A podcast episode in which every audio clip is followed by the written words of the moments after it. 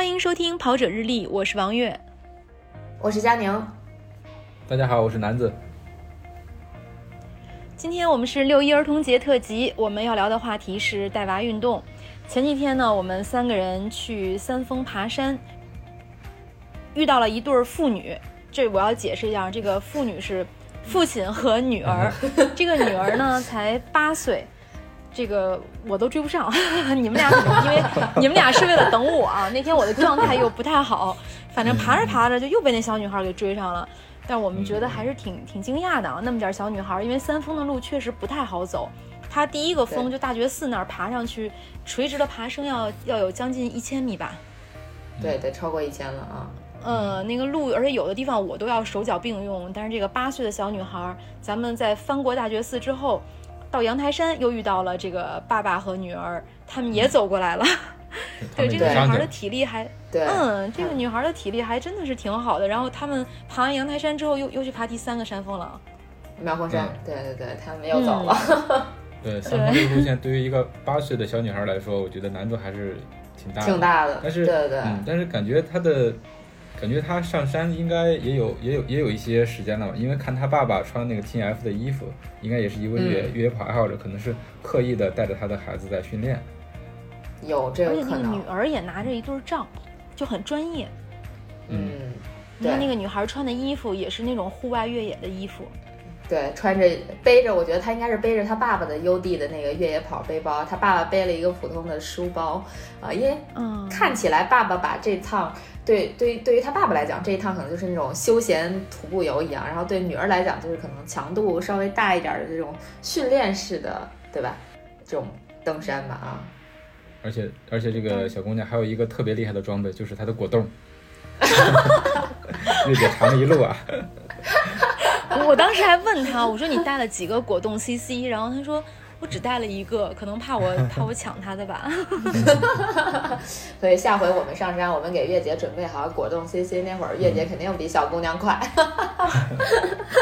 我当当时因为那天咱们三个人爬山，大约爬了有将近七个小时，所以我真的是挺饿的。而且我当时觉得，就那一刻，我觉得那个果冻爽，可能是一个特别好的能量补给。真的爽。嗯，对。主要那孩子太小了，实在不忍心从他手中把那个拿过来。嗯，对，这个八岁的孩子走走三峰，我觉得真的很厉害的。因为我就一共加起来去过这么多次三峰，三峰全走，我只走过一次，就是那次跟男子一起上山走过一次全的三峰，我都觉得那个难度还蛮大的。我觉得，我觉得尤其是最后上妙峰山那段，我觉得就是那个爬升的危险程度，呃。都是我当时爬的时候可以接受的一个比较极限的那么一个程度了，呃，所以至今不太敢挑战全走三峰。啊，所以听到可以了啊。啊，好好好，谢谢 下回带好果冻爽，然后我就可以去完成三峰这个愿望了。呃，的确是啊，我就看到这个八岁的小孩能把三峰全走下来。我真的还是挺佩服的。我觉得我八岁的时候，可能还在家里边跟小屁孩玩什么别的游戏呢吧，就不需要这么大运动量的游戏。但是在我小的时候，我上小学的时候，我爸爸有一次带我骑车从北京市区到房山，大约是有四十多公里。当时我是骑一个自行车，我爸爸是跑步。呃，那时候还没有什么公路车呀，就是那种非常普通的二四小永久。就蹬着骑了 四十多公里，那时候就小学呀，那也挺厉害的呀，特别厉害。对，许久不见的王叔叔再一次出现在我的节目当中。但是孩子其实参加体育运动还是挺有好处的。我现在想，可能因为小的时候就是受爸爸的影响，参加的体育运动比较多。那现在就不管是性格方面啊，各方面，可能其实大大多数都是那种正向的影影响。嗯嗯嗯。对，肯定的。我觉得，我觉得其实孩子运动是一件特别好的事儿。呃，我不知道你们有没有关注最近两会的一些内容啊？最近两会我看到有两个代表，他们有提案，都跟体育运动有关。呃，第一个是呃姚明，姚明他有提一个案，就是说他觉得现在的这个学校教育可能对体育的教育会比较缺乏一点儿。他认为体育教育应该是呃学校教育比较重要的一个环节，应该。加以重视，这是姚明的一个提案。然后还有一个应该是大呃，对，然后还有应该是大洋洋的提案，他的提案应该是说，希望能够在呃社区里面去多增加一些呃体育设施，能够让孩子们去呃有活动的地方啊。如果没有记错的话，应该是有这么两个跟体育比较相关的提案啊。我反正我觉得是特别好的，就是对啊对啊嗯嗯，对，对于对于应该都是表示赞同的。嗯是啊我觉得姚姚明代表提的这个特别好，就是要一定要把这个体育课在学校里面重视起来。你像以前，尤其是毕业班的时候，那体育课都是什么一个角色呀？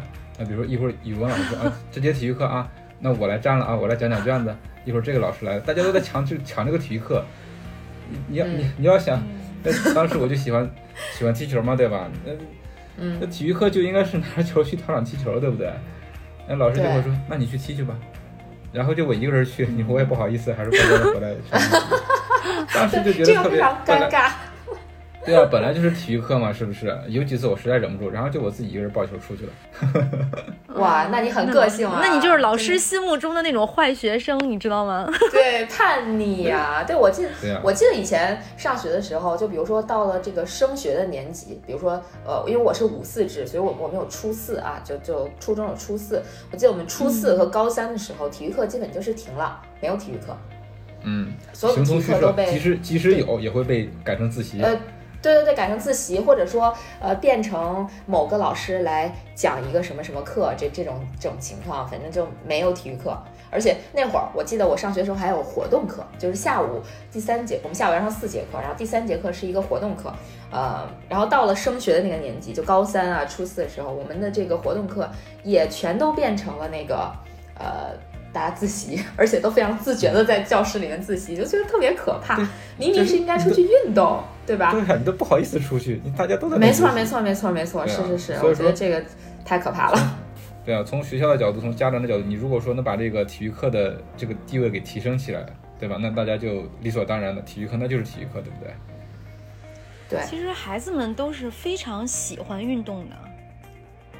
嗯，平时这个男子在家跟宝宝都有什么互动的这种运动类的游戏？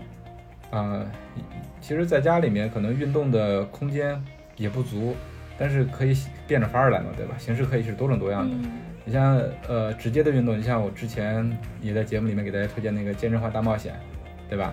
嗯它一开始一开始就是作为一个游戏，那呃我我就是多多就是我的女儿，她就是嗯单纯的看着我玩儿，然后看着看着之后，她自己也想开始尝试一些了，因为我不知道大家知不知道那个健身环，它那个有一些挤压的动作啊，它其实还是需要一些力量的。它一开始的话，它是压不住的，它可能会怼在自己的肚子上，或者他想的想自己那个各种各样的方式来把它压下去，完成他那个动作。然后后来的话，他就可以就是比较完整的完成这个动作了。就他从一开始就是从单纯的看，然后到后来自己可以去去操作这个健身环呀、跑也好啊，就是慢慢慢慢的他就可以去参与参与进来，自己去去做，而不是单纯的去去看我来弄。然后就是其他的一体育运动，可能不是说直接的参与，但是说，呃，因为我比较喜欢看球嘛，我可以跟他一起看球。啊，我看球的时候会带着他，我告诉他我我最喜欢哪个队啊、我最讨厌哪个队啊、然后他就会跟我一起加油打气呀、啊，嗯从小就影响他。呃对呀、慢慢慢慢影响他嘛。嗯啊、就是因为我没有孩子啊，我就是觉得就父母对于孩子这种潜移默化的影响特别有意思。比如说我最近看到的一个一个现象就特别有意思，呃，我们家一楼，我发现一楼有一个球迷，他应该是爸爸，应该是一个我觉得死是死忠的利物浦球迷，因为他们家孩子基本上每天都在换各种利物浦相关的这个、嗯，呃球衣什么的，然后而且啊对啊，最对最开始我还没没有以为是很死忠那种，直到有一天我看到这个小孩儿，他穿了一件儿阿诺德的球衣，就我觉得国内很多球迷，就即使可能是比较死忠利物浦球迷，也不一定会去买阿诺德，因为我觉得大家印象里可能比如说买个萨拉赫呀，买个杰拉德啊什么的，对吧？嗯，你买一阿诺德，就明显你对这个球队的这个认识不是仅仅停嗯留在很就最有名球星的那个部分，你可能是嗯一直在看这个球队，你对某些比如说未来之星啊比较感兴趣，你才会去买这种像阿诺德这种人的球衣啊。然后那个孩子很小啊，那个孩子可能只有大概四五岁的样子，所以一定是父母在平时就有那种潜移默化的影响他喜欢某支球队啊，或者说喜欢看某一种体育比赛啊，哦，我觉得这是特别好的一个一个事儿啊，让孩子从小都就能去接触一些呃有意思的体育项目啊，呃这些。对，就是以以各种各样的方式去参与进去吧，就比如说一起看球，还有就是他可能做不了，就比如我在家会做俯卧撑啊，或做仰卧起坐呀，那他做不了的话，那我可以让他给我当。当当当教练，当小帮手，让他帮我数数数，然后有时候让我让他帮我监做一些监督。有时候我犯懒了，他说啊不行啊，爸爸，今天你这俯卧撑还没做呢，然后我就会乖乖的去做。对，让他趴你身上增加重量。对对，我也 想说这个。现在是真不行了，现在是一个小胖妞。因为我们经常看到在网上有一些健身达人，他跟自己的宝宝做一些那种徒手健身的动作，或者有还有做瑜伽的，和自己的宝宝一起。他练双方的这种身体重量，嗯，也是挺不错的一种运动的方式。我觉得，特别逗。我就想跟大家说，其实有一个特别有意思的地方，我在那做俯卧撑，他会跟我数数一二三四五。一开始他就是特别中规中矩的数一二三四五六七八，到后来他会加戏，你知道吗？一二三四五，加油，六七八。中间给你加一个加油，哎，我当时那个，当时就笑岔气儿了，就做不了了。这个没算，没给你直接数一百句，不错了。刚才佳宁说那种，我们身边也有，确实很多男生啊，他们自己生了宝宝之后，就都特别喜欢给自己的宝宝买球衣，然后来表表明这个爸爸的立场。啊，对对对对，感觉是是是，是吧？这个立场一定要正确，对吧？嗯，这个真的特别多，就是因为包括我平时，比如说出国，也有很多身边的朋友让我帮忙带一些球队的球衣给自己家的孩子，可能是那种刚满月 或者是很小很小的孩子，他就要给这个孩子灌输，呃，你的爸爸或者你的妈妈是某个球队的球迷，那你从小就是在这沐浴在这个球队的阳光下长大的，你穿的可能那种光屁股的这种衣服都是来自于这个球队的，对，就是这样，觉得。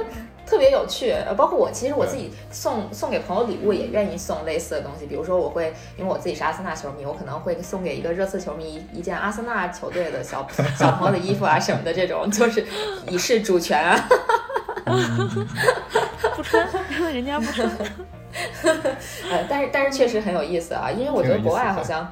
对，国外好多我们能看到啊，比如说我们在一些社交媒体上看到的，呃，很多呃爸爸抱着孩子，然后你就看他孩子可能穿一件小小的球衣，上面就写着 Papa，然后写个号码，就特别特别可爱，就特别有意思的那种啊，就看着特别温馨啊。嗯，其实现在可以出门进行一些户外运动，那平时带娃出门的时候都有什么选择呢？这个男子有孩子，让男子先说吧。平时出门的话，就看他喜欢做什么了。嗯，现在小孩他也不是特别大，可能就会带一个滑板车或者一个自行车，在小区或者什么地方去，去去去。在室内的话，可能就是这些运，就是这些吧。呃，然后我我说室外，嗯，我就室内就是城市的市，对，就是北京市内。呃，之前就是我之前一直给大家提的那个沙马，呃，去年的时候我带他去了。那个是他那个时候是刚刚四岁吧，呃，我觉得四岁了，而且去年是有一个十六公里的一个环湖的徒步，我觉得可以让他尝试一下。四岁了都已经会走那么长时间了，我说走下来了吗？给你报个名。十六公里，十六公里，你听我说啊，他当时的情况特别的复杂，因为那天的天气特别不好，又是刮风又是下雨，天气特别的冷，气温很低，而且下过雨之后那个。湖边的沙地有好多好多的那种泥呀，就是各种各种泥泞的路面不平，然后你就对一个四岁的小孩来说，我们可能在一个坑一一趟就过去了，但是他可能要倒个一步两步三步才能过去，但是他在这个中间表现就特别的坚强，就很少会让我和他妈妈去抱，啊，就是然后他有一个特别嗯，他他能一直坚持下的一个点就是说。因为之前我们去出去跑马拉松会有奖牌嘛，就每次我都会把奖牌回到家给他，然后给他挂上，他就特别的喜欢，然后他就一直想有一个自己的奖牌，所以我跟他说，这个你如果走完的话，不让爸爸妈妈抱，你到时候会有一个自己的奖牌，然后他就记住这个了，就是中间碰到了很多很多的困难，他我也知道他累得不行了，冷的不行了，但是他还是咬牙咬牙坚持。我一直问他，多多不行的话，咱们就回去吧，或者说，因为旁边也有也有几次上收容车的机会嘛。他说，那我是不是上了车之后就没有奖牌了？我说是的呀，那我们没有完赛，那就没有奖牌。他说不行，就是特别让我诧异，他一定要坚持自己走下来。就是到最后的话，也是那个雨特别大，气温特别低，然后就是。所以我说，那我们这个比赛就就就结束吧。当时我们已经走了有十二公里，将近十三公里的样子了。然后我就说多多，那我们现在上车吧。他说，他上车之后第一件事就是问我还有没有奖牌。我说有，就是这个比赛 呃结束了，但是我们还会有奖牌，因为天气太恶劣。我说你很棒，啊。然后我们到了到了呃跟着车到了营地之后，第一件事就是去领奖牌嘛。然后他看到他那个。拿到奖牌之后那个灿烂的笑容啊，哎呀，我觉得这一次真的是没有白来，就是他也经过了一个锻炼嘛，对吧？经过这么一些困难，拿了一些拿了一颗自己的奖牌啊，我是觉得，嗯，怎么说呢？就是说他肯定会有一些变化啊，说不上来这些变化，我们也察觉不到。但是我觉得，通过让他来参与这个体育活动，肯定是对他有好处的。嗯，对，我觉得小孩子的想法都比较单纯嘛，然后他就一个目标，他就奔着那个目标就去了，他也不会有特别多奇奇怪怪、七七八八的想法，对，然后就奔着去，最后他完成了这个目标，得到了他想要的东西，那那种最单纯的这种开心和快乐，哎，我觉得我们都不好体验了，已经 听着就挺羡慕的啊啊！所以趁他们还是孩子，就多带他们运动吧，肯定是 要。嗯，其实现在国内也有一些少儿越野赛啊，然后儿童的铁三比赛。其实家长如果要是有这方面的爱好，可以带孩子去参加一下，也是一个特别好的体验。嗯，对，因为它也是亲子的嘛，就是有有一些比赛是亲子的，爸爸妈妈带着孩子一起去参加。比如说北马本身之前是吧？北马赛前一天应该有一个亲子跑，对吧？呃，亲子跑，嗯，在前一天，而且在现场有些像一个大 party 一样，有很多可以娱乐的项目。嗯，对，我觉得跑步也是所谓的就是特别纯粹，因为我们所谓的天生就会跑嘛，它是一个特别简单的运动，孩子就相当于生来他就有这个天性，就可以可以奔跑。我觉得那这种亲子跑的活动其实是比较适合大家一起去玩的这么一个项目。嗯，对。对，然后上个周末我带宝宝去打了一下棒球，我的女儿跟男子的女儿差不多，都是今年五岁多一点。然后他呢，第一次接触棒球，当天的阳光特别好，从上午十点打到十二点。其实我们是九点多一点到的这个场地，在草地上还跑着玩了一会儿，其实将近三个小时的时间。但是因为棒球这一项运动呢，特别的有趣，而且他又是第一次接触，又有很多小伙伴，所以这三个小时在这太阳下暴晒，他也没有感觉到非常的热或者非常的难熬。而且打完之后，他就跟我说，我下次还要来。呃，他觉得有很多小伙伴，他觉得很有意思，而且又学会了一个新的技能，也很有意思。对，就是肾上腺素爆棚，完全感受不到累。对，就就小孩可能不像咱们这么这么怕晒，因为在现场有很多家长，我们看他们把孩子送到这个体育场里面，家长就在树荫下面，然后铺一个野餐垫在那儿坐着等，但是孩子们就在阳光下，你看大家都还是挺开心的。嗯，这个棒球应该也算是比较，我觉得是算是比较昂贵的运动了吧，在带娃运动里面算吗？嗯，一个小时是一百六十块，两个小时是三百二十块，那还行停车啊，那还停车费的话是三百五十块钱。哦，那那没有想象中那么贵，因为我我我感觉啊，就是呃，因为我还是还是那句话，我这这是我也没孩子啊，我身边有孩子也不太多啊。哦，但是我有听大家讲一些，比如说像呃橄榄球啊、冰球啊、棒球啊，好像如果说一旦入坑，这个花费跟投入应该是。不会太少的样子，尤其是孩子，因为孩子会不断的长大，他的这些装备啊 等等这些应该是不断的更新换代的。我我我的感觉是成本应该是会蛮高的，但是听月姐讲，挺贵的，嗯，对，又感觉好像没有那么的贵，哎，那不是啊，你想你你一天是两个小时三百五，你周末如果周六周日练两天的话就是七百块钱。呃，一个月是两千八，这个是一个纯的场地教练费，然后还你还你还要请私教啊，你不能总是让他上大课，然后你还要给他买服装、买软棒，这个买很多的这种训练的，对各种装备，然后等他到一定的程度，爱好初期爱好阶段投入一定是没有那么多，但是其实也不是一个非常便宜的价格。但是后期你如果要是慢慢的越学越精，学的时间越长，肯定这个投入和花费也不会很少。但是在孩子小的时候，其实基本上是一个兴趣爱好的培养，有很多家。长会纠结，就我该让我的孩子是打篮球呀，还是踢足球啊，还是这个，比如再再选一些，比如打网球啊。呃，对对对，就是他会，其实，在小的时候，你就可以让他多接触一些运动，因为这么小，可能对他在在这个四五岁的情况下，他并不知道自己以后能够发展成一个什么样的状态，那就多种尝试，看他的兴趣点在哪儿。嗯，明白，但的确是，就是我我想起来我在崇礼滑雪的时候，然后早上吃早餐的时候，就是对面有一对父子。然后我们就聊了起来。我说：“那个你们这个是呃是昨天刚来还是怎么着？”他说：“啊，我们一直在这待着。他就是 他的孩子就在这接受专业的训练，然后他的爸爸就一直在这陪着他。呃，在嗯，然后就时间的投入、金钱的投入都是相当可观的。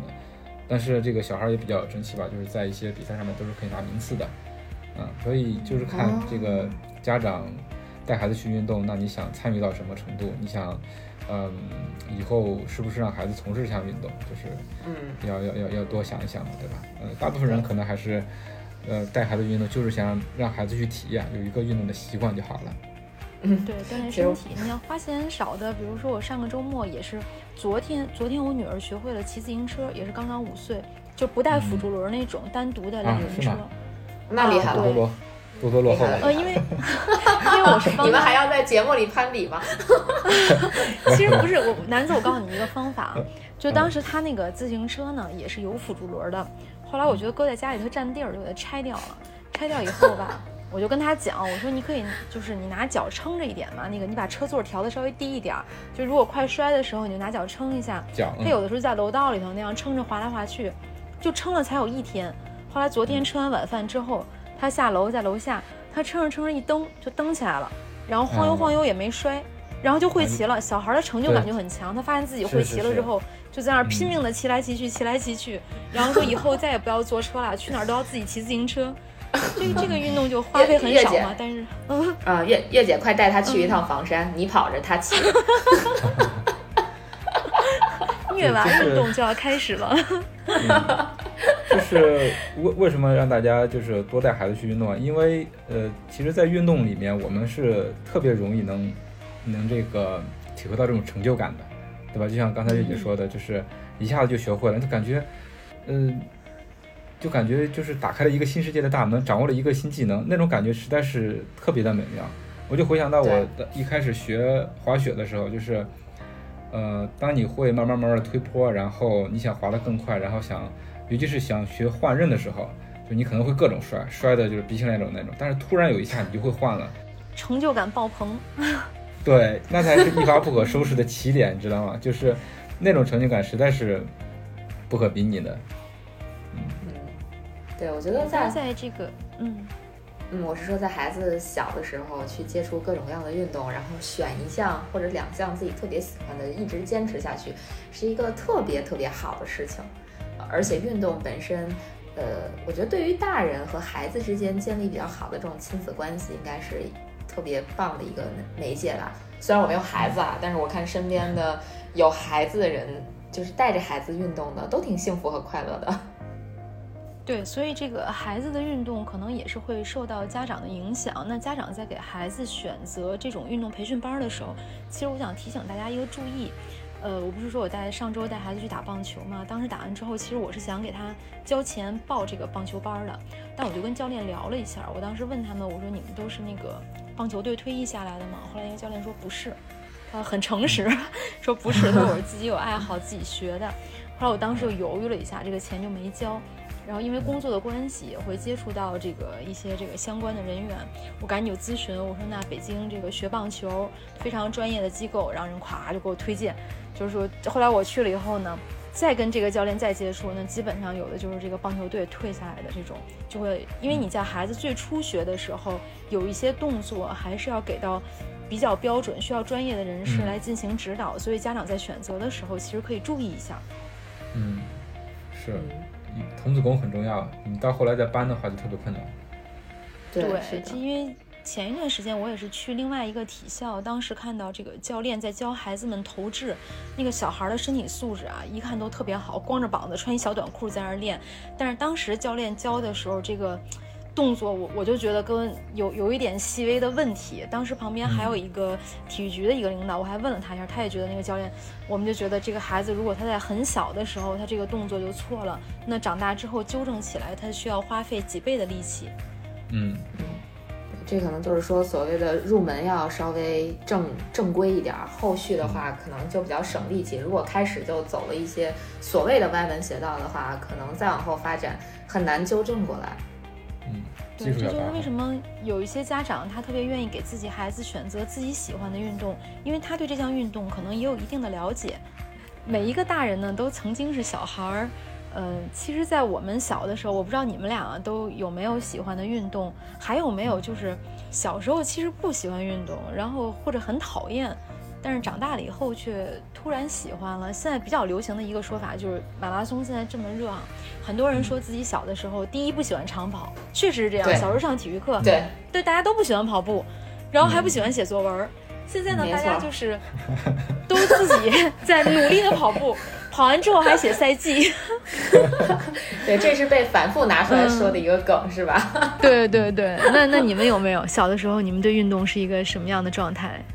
就其实我我先说了啊，其实我一直以来都是喜欢看不喜欢动的，就是我从小就非常非常喜欢看体育。我大概呃具体的日子可能记不清了啊，但是我觉得比如足球我看了也小二十年了吧，差不多得有二十年了。然后呃还有其他乱七八糟的体育运动，我那会儿基本就盯着 CCTV 五不带换台的。我可能最讨厌的两项运动是拳击和高尔夫，除了这两项之外，连钓鱼我都看得津津有味儿。就我那个时候就是真的这样，特别爱看，呃，然后你说运动真正的让我自己动嘛，嗯，小时候有没有喜欢的嘛？就基本不太有，就有一个吧，因为我爸妈比较喜欢打羽毛球，你看羽毛球也是中国人比较喜欢的一种运动嘛，就大众里边推广的比较好的一种运动。那会儿我爸我妈就特别爱打，然后每天早上大概五点半就醒了，六点钟就到球那个球场去打去了。然后我有一段时间跟他们就天天去打，天天去打，那会儿还挺挺着迷的啊，天天打羽打羽毛啊，天天打羽毛球，呃，可能打了得有一两年的样子，觉得还挺好玩的。但是也没有继续坚持，后来就没有特别喜欢运动，尤其是跑步，其实特别讨厌。而且那会儿我记得我八百米，呃，学校是要考试的嘛，我八百米好像就只及格过一次，还是说就是最好的成绩也就是及格，没有没有有过什么很好的田径的成绩，啊，结果没想到，结果现在这么勤奋。对，真的现在这么勤奋，把我上就是把我之前几十年没有跑的步全全都补上了，我的天呐，这个这个成绩还不错，嗯，就真的不错，还真真真真不能说不错，但确实是确实是呃比想象要强吧。就我觉得我最开始跑步的时候完全是因为工作，然后后面呢，嗯，慢慢就爱上了这个这个运动，就觉得有比赛还是挺打鸡血的，就。感觉在工作上找不到的成就感，可以在赛场上找一找。虽然也是跟自己比啦，呃，但那种那种感觉确实是，呃，跟你干点别的事儿不太一样。这可能就是体育的力量吧。我觉得体育就是永远给你一种激励人的力量。不，不管是你看体育，还是你真正的去玩体育，我觉得都是会有这种。兴奋和激动的劲儿在里面，我我不知道你吧，因为我自己平时看球看的特别多，呃，尤其是看到自己喜欢的球队赢球啊或者进球啊这种时候，就真的比自己去场上进了球还开心，就是这种感觉，特别感同身受。虽然人家不觉得我我我开心，人家感觉不到我的开心我的快乐，但我自己真的就是特别兴奋，特别开心。呃，确实有这种感觉，因为看球，刚才佳宁说这个看球的时间其实挺暴露年龄的。我们最早看的那些球员，有的球员已经退役了嘛。然后前一段时间我跟佳宁也交流过，我之前非常喜欢的一个球员退役了，但是他现在又重新回到球场，以这个助理教练的身份。当时我就 就心里非常的开心。对对，那不算暴露年龄。就我们以前有讨论过一个问题，特别逗啊，就说小时候看球看的都是叔叔们。踢球，嗯，然后呢，就哎呀，这个叔叔踢球踢得真好，那个叔叔踢球踢得真好。然后随着年龄增长，变成了看哥哥们踢球，哎，这哥哥踢得好，哎，那哥哥踢得好。然后慢慢的又变成了，哎，这个同龄人，哎，谁谁谁踢得不错啊，谁谁谁踢得不错。再往后变成，哎呀，这个小弟弟踢球踢得不错，哎，再再再过一段时间就变成这个小朋友，那个小朋友踢得不错啊，那零零后踢得不错，啊，都不能当我儿子了，就就这种感觉。长辈视角，对对对，真的就一直在变化，也是一个非常有意思、有意思的事儿，因为你不不停的跟着球员们在一起成长。呃，然后你的那个看法也会不断的改变。你可能最开始会有那种恨铁不成钢的骂啊，那个叔叔踢的真烂什么什么的，然后后面就觉得，哎呀，这个孩子踢的不好，以后还有进步的空间啊，就是这是特特别有意思的事儿。男子呢？男子小的时候喜欢什么运动？啊，我小时候我就喜欢足球，真的就是莫名的喜欢足球。男生好像喜欢就是足球、篮球是吧？两对足球、篮球，呃，篮球真的不感冒，因为我身高限制嘛，啊，而且第一次打篮球的是那个时候手手就受伤了，啊，所以我就一直一直一直喜欢踢足球，从呃从初中开始吧，嗯，然后我觉得我一直都有一个运动的习惯，也是因为这个足球，我我记得我第一次对这个足球有特别特别大的感觉，就是在一次。呃，两个班级之间的一个对抗赛的时候，然后我就是不经意的、不经意的一脚，然后球就进了。然后我当时就是那个感觉，就是整个人汗毛都竖起来了，就特别激动。然后 我的小伙伴们也特别的激动，对，然后就就就觉得这个踢球真的是能给我带来很大很大的快乐吧。然后因为踢足球的话，也是慢慢慢的身体就是越来越好。因为我在我们学校里面一开始的话都是那种啊又黑又瘦又小，然后一碰就倒的那种。但是我 从事这个踢球之后，到了到了高三，尤其是到大学的时候，因为我在我初中的时候，总感觉自己是特别弱小的那种。然后到了大学里头去寝室，然后大家后来回头聊嘛，说，哎呀，这个一看你这个体型就是练过的吧？我说真的吗？我说我在家都是一个就是根本就不起眼的一个人，然后到这边来就可能跟周围的朋友比，跟跟周围的大学同学比。我是那种又黑又壮的那种人，我都其实 你的身体在慢慢慢慢的就发生一些各种各样的变化吧。变化。然后对对对，然后嗯，也是因为因为踢足球，当时觉得当时自己的速度还还可以，然后就被我们那个校队的教练看中了，然后就是在学校里面大学四年都一直是在校队里面，也是因为这个在校队里面会就踢得更多了，然后你会认识更多的人，然后通过这个足球的话也是。交了一些真的是一辈子的一些一辈子的朋友吧，就是特别的聊得来，对，然后嗯，毕业这么些年也都是也都是那个一直在有联系。你像跟我在学校里面关系特别好的，反而不是我们班上的或者宿舍的人，都是球队的人，到现在的话也都会在一起聚。嗯，也是。好像男生之间的友谊特别容易在球场上建立起来。对，是的，是的，嗯，并肩作战过。然后慢慢慢慢的，这个，呃，就是当时是只踢球，就不会说是从事其他的活动，就比如说打羽毛球啊，哎呀，那是女生干的事情。比如跑步啊，跑步不是这样，跑步不就是这样吗？然后就是我们每天都会都会去练习去跑，然后就是早上训练、晚上训练的时候，都会先以跑步开始嘛，也没觉得是特别。嗯，特别特别困难的一个事情。然后后来这个随着年龄的增长，这个对抗也不行了，速度也不行了，体力也不行了，就只能是去寻找其他的这个运动方式。就比如说，我就开始从事以前认为是女生的活动——羽毛球。然后后来发现羽毛球这个活动也是相当的不简单呀。呃，一开始跟高手打的话，那真是被被打得满地找呀。然后后来就就就就认真学了一下这个羽毛球，然后。就是就像刚才说的那个成就感，就是当时把我打的满地找牙那个人，我有一天突然把他给赢了，然后这种感觉是 打的满地找牙，你是你是被人拿拍子打脸吗？就是就是玩儿形容形容明白明白，就是就是救不了球嘛那种，就是那那那一瞬间，就是体育给我带来的那种成就感啊也好啊，满足也好，真的是感觉又重新回来了，呃，然后后来慢慢的，嗯，爬山，然后。然后玩户外，然后，呃，渐渐的这个这个也玩不了了，然后就慢慢慢慢的就转到跑步了。对，就是我觉得整个运动就是我一直有这个运动习惯，然后从这个运动中间也是获得了很多东西，就是一些感悟也好，一些朋友也好。对，所以我觉得嗯，运动对我来说是特别特别重要的一个事情。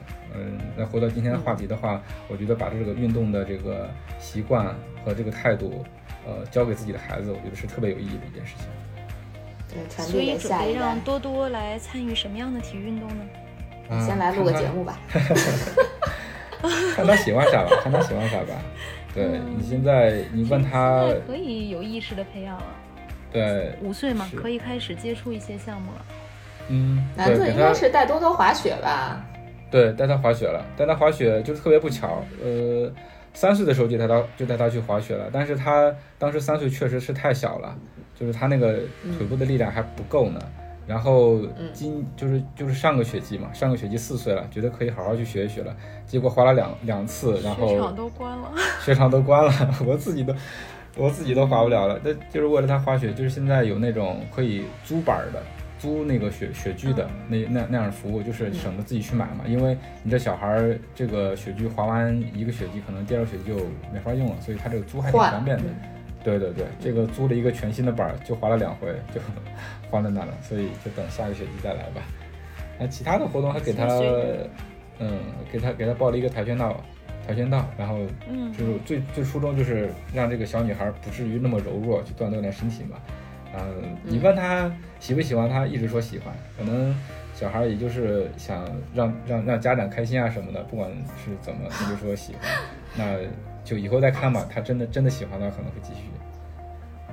嗯，好懂事的。孩子，对，现在的孩子都是人精啊。对，哇塞，我我觉得我我们小时候都是放养的，基本上没有什么真的刻意的去参加某种体育活动。现在小孩子的选择真的非常多，而且洋气的不洋气的，什么活动都有，只要他们愿意选都有。我就看见特别好玩儿，就是那个儿童的那个那叫什么车呀？就是没有没有踏板的那个自行车叫什么？我我我没有平衡车平衡车，平衡车，呃啊对，应该是那个吧？就我觉得那个特别好玩儿。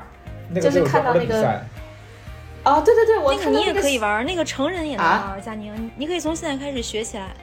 啊，那别了吧，我就是觉得小孩玩儿特别 Q，特别像动画片儿。因为我就以后我们再见面的时候，佳宁对你也可以就是划着一个平衡车过来，然后在我们的集合地点。呃，不要了吧，就是因为我看到就是呃是平衡车吧，就是两个轮子，但是没有那个，对就他们坐在那儿，跟骑自行车是只是没有只是没有脚踏板的那个，是的，是的，是？吧？啊，然后因为我就看到在什么朝阳公园啊，在红领巾公园，因为我经常去那边跑步嘛，就看到有孩子们在那个专门的场地上，就跟网球场一样的那种场地上面绕圈儿过障碍，哇塞，太萌了，太可爱了。哇，前两天我女我女儿叫星仔啊，然后星仔跟我说，她说她要学习滑板，后来我就啊。刚好带去迪我卡侬买个也想学。东西。嗯，他我不知道为什么，就是我也没见到我周围有人在玩滑板，但是他就一直在反复给我讲这件事情。他说他要学滑板，并且让我给他买一个。后来那天去迪卡侬买东西，呃，就看到那儿有滑板，后来我就给这个北京市极限运动协会的会长打了一个电话，我说这么多款，给他买哪种呢？然后当时这个会长他就跟我讲，他说你幸亏给我拍了个照，说这里面呢就可以给大家科普一个知识，有两种，一个叫长板，一个叫滑板。就我们嗯以为说都是滑板，对，但其实两头翘的那个是滑板，嗯滑板就是可以滑得很快，然后可以就是滑大下坡、大上坡、上台阶儿那种，那个是滑板。然后还有一种平的，那种叫长板，长板又叫舞板，就是女孩子可能滑那种更多，就是你会在这个长板上做一些舞蹈动作。嗯我才知道哦原来这个、这一个板儿有这么多讲究。嗯，哦，那我还真嗯不知道哎，我也我我一直挺想学的，我也不知道自己想学的是哪种。那你可以跟星仔一起学，我我我也是，我就因为那个人告诉我之后，就给我发了几段视频，然后我就让星仔啊看，我说你是要学长板呢，还是要学滑板？哇，现在怎么说？现在怎么说？星仔说都行，都行。就想在就想手不扶着，然后在板上嗯站着，因为嗯很多小朋友刚一开始都是玩滑板车的嘛，他可能是嗯觉得有有那个扶手不酷，嗯，滑板是挺嗯，他。他就希望要一个纯板儿。对我我特别想学滑板，我是我应该是在疫情之前就看到我有朋友他在呃家里楼下玩滑板，而且我们家附近刚好有一个小公园儿，我有时候去跑步的时候就能看到有几个女生在里边玩滑板，我觉得特别酷。嗯，然后我就特别想学，就是怕摔。所以你要不要跟星仔一起学？呃，可以啊，但我觉得孩子学运动有一个就天天生的优势，你们我不知道你们有没有注意到啊？就孩子重心比较低，不管是爬山啊，包括玩滑板啊这类的，他们都比我们大人会更容易掌握一点，更容易掌控一点。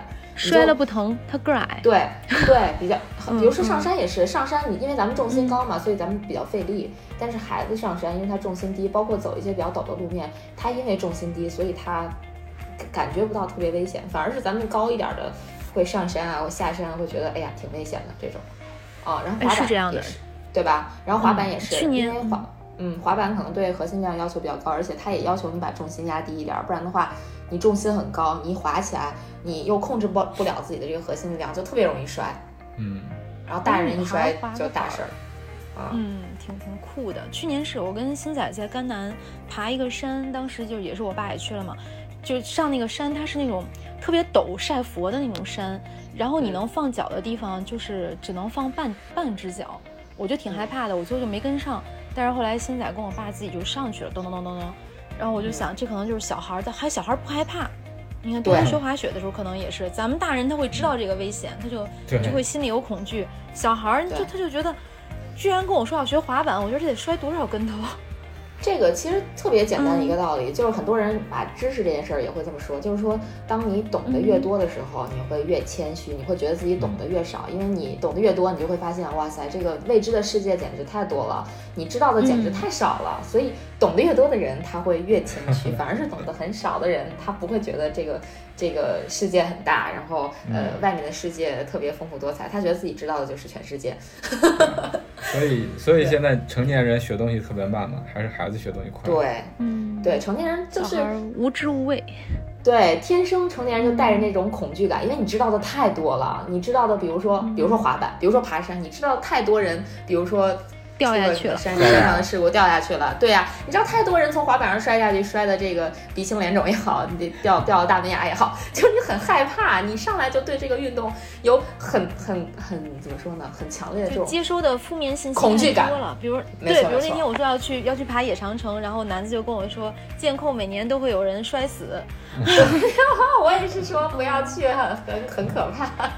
对，然后比如滑雪，我之前也是有一个前同事，然后这个也是高低道摔出去，然后这个大动脉摔碰到了树枝嘛，然后当场也是 不在了。